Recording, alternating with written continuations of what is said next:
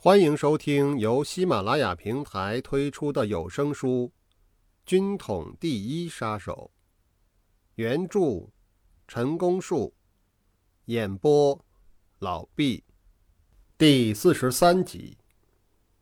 已经事实证明的，也可以说是经过考验的是，他在南京禁闭期间，为了防他脱逃，曾夹带刑具。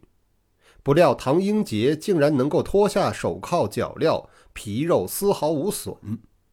一次，有人亲眼看见他手持一把普通雨伞，从三层高的楼顶上一跃而下，落在地上飘飘然，仅发出轻微的声响。甚至于神乎其神的许多说法，等我见过之后才能当真。此君于二十一年、二十二年，即一九三二至一九三三年，曾在上海大舞台登台献艺，却曾轰动一时。其后为戴雨农先生所罗致，并加以训练，并灌输政治知识，遂加入工作。成为行动人员中的干才。他最大的缺点就是不守纪律，时常闯点小祸，也多次遭受处分。唐英杰随侍卫王文等来到天津后，故态复萌，经常彻夜不归，弄得我轻不是重不是，大伤脑筋。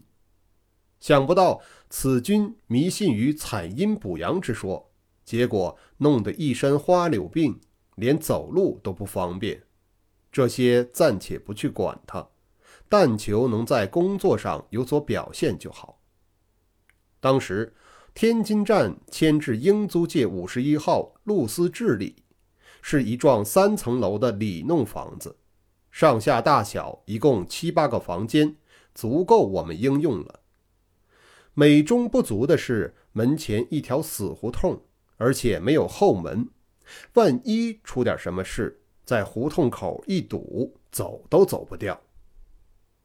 我们所凑成的这个家，实际上是两个小家庭和两个单身汉所组成的，另外请了一对夫妇，叫老孔和孔妈的打杂烧饭。我们夫妻二人住在三楼较大的一间，单身汉曾澈。住在同一层较小的一间，办公桌摆在寝室内，寝室也就是办公室。会计王孟博带着小儿子住在二楼大间儿，交通安西存住在二楼小间，楼下客厅、饭厅连在一起，共同开火，一道吃饭。可是从来都没有招待过任何来客，而我们也实在不欢迎有客人到访。这就是天津站本部，行动部分，也就是市委王文、英杰他们，另外租了一幢房子，与任何工作单位均无关联，就连天津站的书记曾澈都不知道所在何处。这也是一项工作原则，没有必要，最好是隔绝的越严密越安全。天津站的书记。等于主任秘书，承站长之命，总理一切业务与事务，除站长之外，属于第二顺位。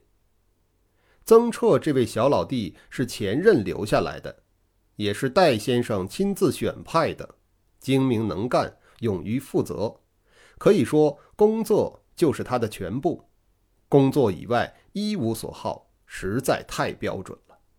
如果一定要找出他的缺点，也是只有火候不到，有待磨练而已。若是和我相比较，他的优点比我多得多。因为曾澈可以信托，所以我把天津站所有的例行工作全部交给他处理，只有突发性或特殊性的事件由我来主持。纵然我发现他自己另有一部密电本，可以和戴先生直接通信。不管他是否在使用，或向戴先生直接报告一些什么，也根本都不在意。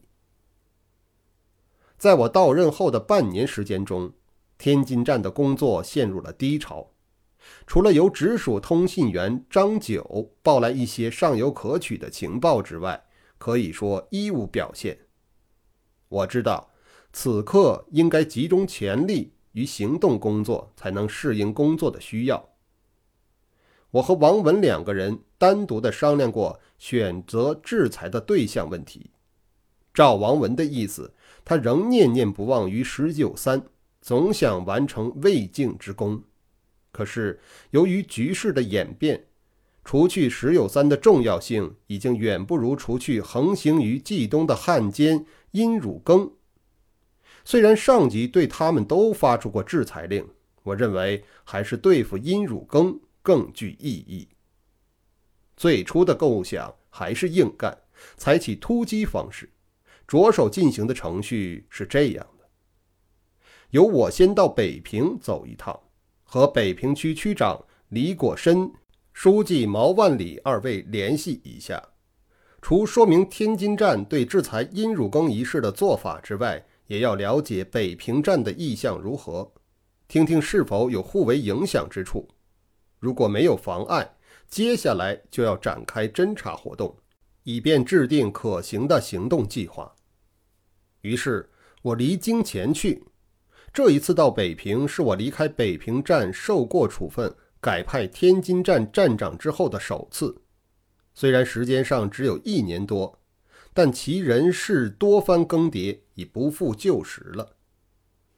现在北平区区长李果深先生，以前不认识，初次晤面还是毛万里兄借鉴的。果深先生风流倜傥，和蔼可亲。独具风采，在我们一般老同事中来说，可以称得上仪表出众了。不仅如此，在谈吐之间还另有一种声势夺人的气概。我们彼此留下好印象，论及工作也就更容易谈得拢了。谈到制裁殷汝耕的事，他表示：“我对于行动工作缺乏经验。”完全交付万里兄负责主持了。平津两单位如果有什么需要交换意见之处，请你们二位直接商洽，可以告诉我的，通知一声就好了。假设需要我协助的，我一定尽力而为。我看得出，他不是谦虚，也只有大家诚诚恳恳的，才能构成这类工作的合作。万里兄和我是老朋友。有深厚的友谊，他信得过我，我也信得过他，所以我把制裁殷汝耕的初步构想原原本本的都对他说了。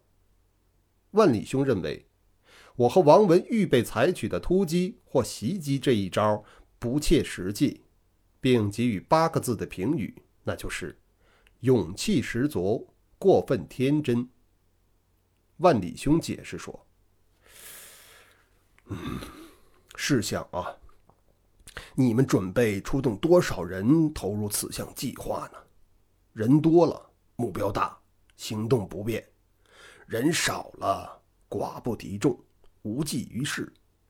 且无论人手多少，光是切入、脱出、集合、分散这些必经的过程，需要做到分毫不爽，恰到好处，庶可侥幸于一万呐。稍微有一点脱节贻误，必将导致全盘皆输。我的看法如此，请你多多考虑吧。万里兄所说的当然有道理，不过总要了解了实际情况，并针对已发现的问题一一加以克服。到了最后仍有无法克服的问题时，再考虑是否继续进行，还是断然予以放弃。我把这番意思也和万里兄说明了，他建议无妨先进行侦查明白，但千万慎重从事。如果打草惊蛇，往后就更难进行了。当我们分手时，万里兄对我透露了一个消息，他说：“戴先生有一封亲笔信，介绍一位由南京来的漂亮小姐给我，提到此人与阴谋有救。”可以直接见到殷某，他很可能被招待住在殷某的公馆里，关系良好，将大有可为。指定由我负责联络，并给予技术指导和一切必要的支持。我询问万里兄：“和这个小姐见过面没有？她是否仍然在北平？”万里兄告诉我：“已经会晤过两次了，现在到通州去了，约定日内即可回来。届时他将提出和殷某会晤的经过以及一般情况的初步了解。至于进一步的具体做法呢，现在还谈不到。”我们谈到这里，万里兄似有所悟的说道：“请你参加设计指导如何呀？如果你同意，我当然是竭诚欢迎。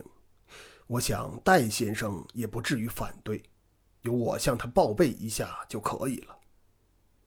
我自然是没有什么不同意的，不过最好是能做到里应外合、软硬兼施，那我就更乐意了。”万里兄和我口头约定，等尚小姐从通州回来之后，无论情况如何，能否有所作为，都会通知我。我也打算协同王文先去看看通州城内的一般警戒情形。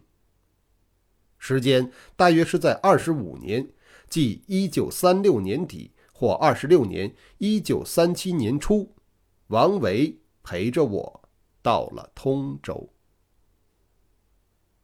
以上是第四十三集的内容，感谢您的收听。